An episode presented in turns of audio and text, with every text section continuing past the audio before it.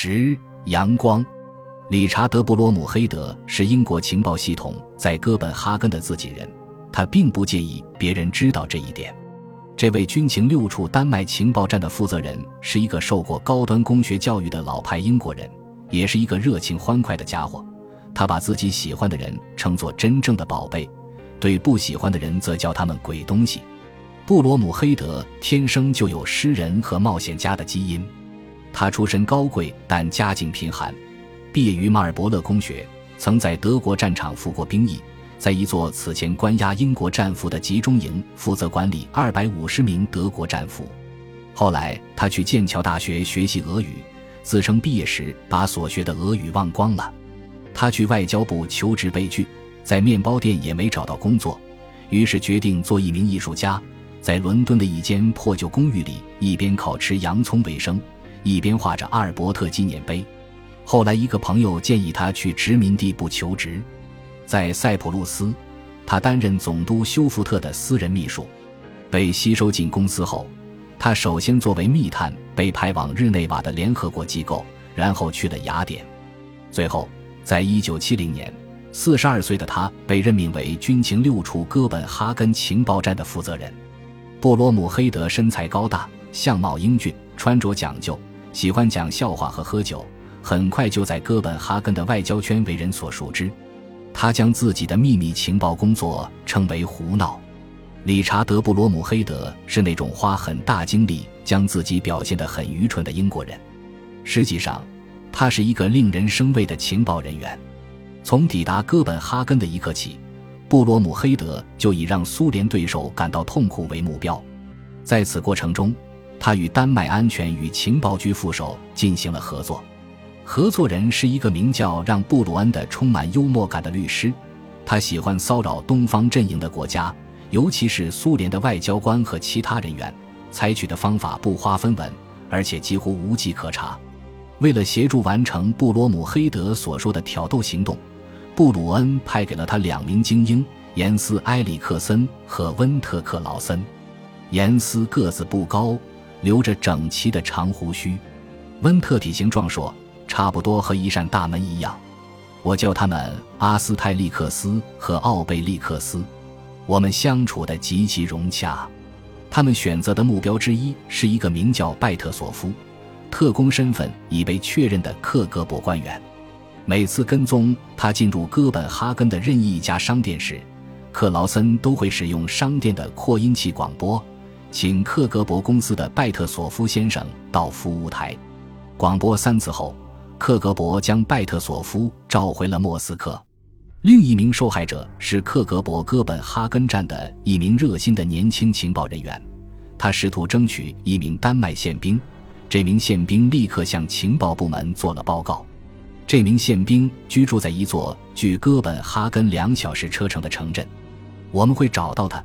让他给那个俄国人打电话说：“马上过来，我有非常重要的消息要告诉你。”那个俄国人之后会驱车赶往宪兵家中，而宪兵会让他和福特加直到烂醉，再告诉他一些毫无价值的废话。之后，俄罗斯人会开车回家，醉醺醺的给克格勃写一份长篇报告，早上六点才上床睡觉。之后，宪兵会在上午九点打来电话说：“马上过来。”我有非常重要的消息要告诉你，这个俄国人最终精神崩溃，不得不放弃。哈哈，丹麦人真是好样的！戈尔基耶夫斯基的签证终于批下来了。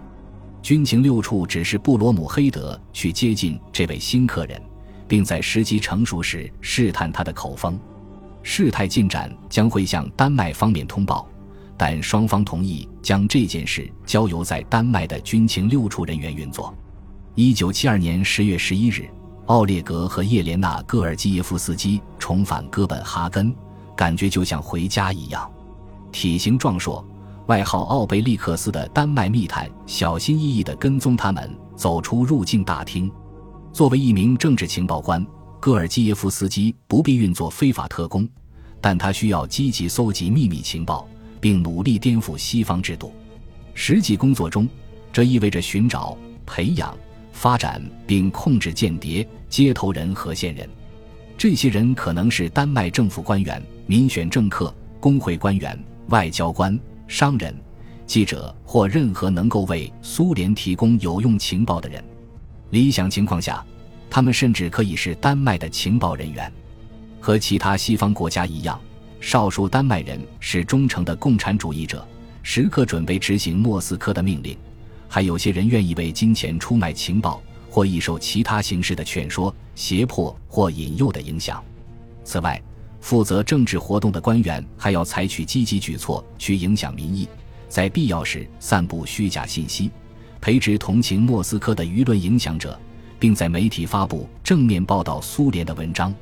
克格勃长期以来一直深谙制造假新闻的黑色艺术。按照克格勃的分类。外国联络人依据重要性进行了区分，位于顶层的是特工，指通常出于意识形态或经济原因有意为克格勃工作的这类人；下一层是秘密联络人，他们同情苏联的事业，愿意秘密提供帮助，但很可能没有意识到苏联大使馆的友好人士为克格勃工作；在下一层是无数的公开联络人。以二等秘书身份作为掩护的戈尔基耶夫斯基，可以在工作中与他们接触。仅仅易于接近和持同情态度的秘密联络人，与准备背叛自己祖国的间谍之间存在着巨大的鸿沟。但将秘密联络人发展成间谍，并非绝无可能。戈尔基耶夫斯基很快就重新适应了丹麦的生活与文化。米哈伊尔·刘比莫夫返回莫斯科。担任英国斯堪的纳维亚业务部的高层领导，戈尔基耶夫斯基接替了他之前的位置。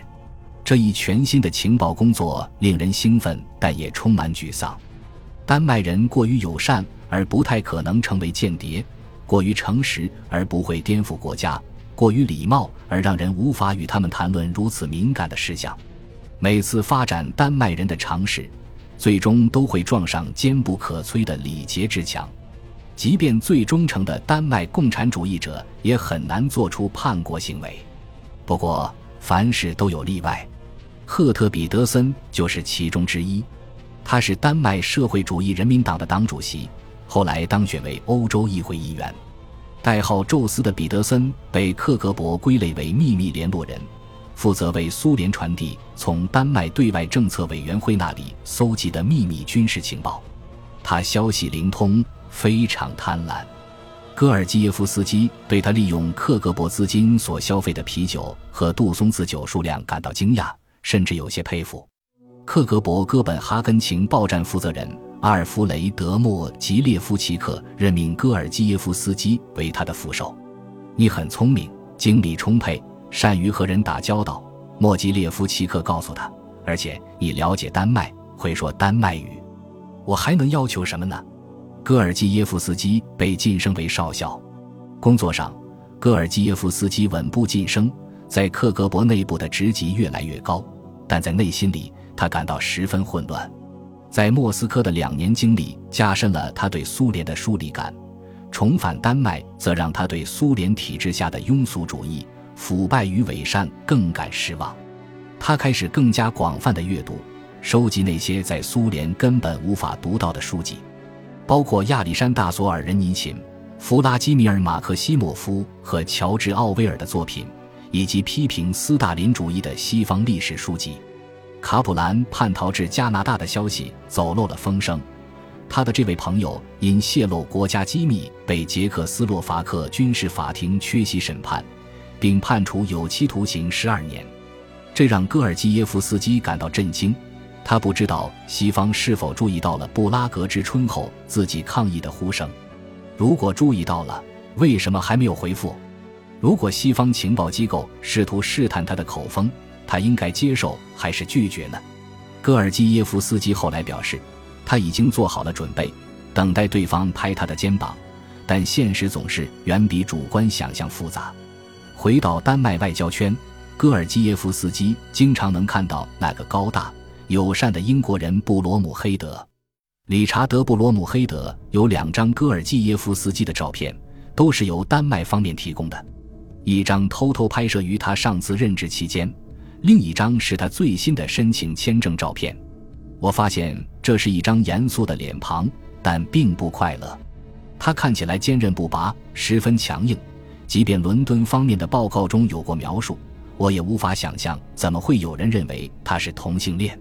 无论如何，他看起来都不像是一个西方情报人员能够轻易接近的人。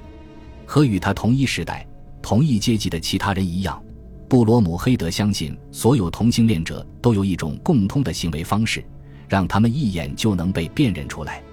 两人之间的第一次直接接触发生在哥本哈根市政厅的红砖建筑里，当时他们出席了一场展览会的开幕式。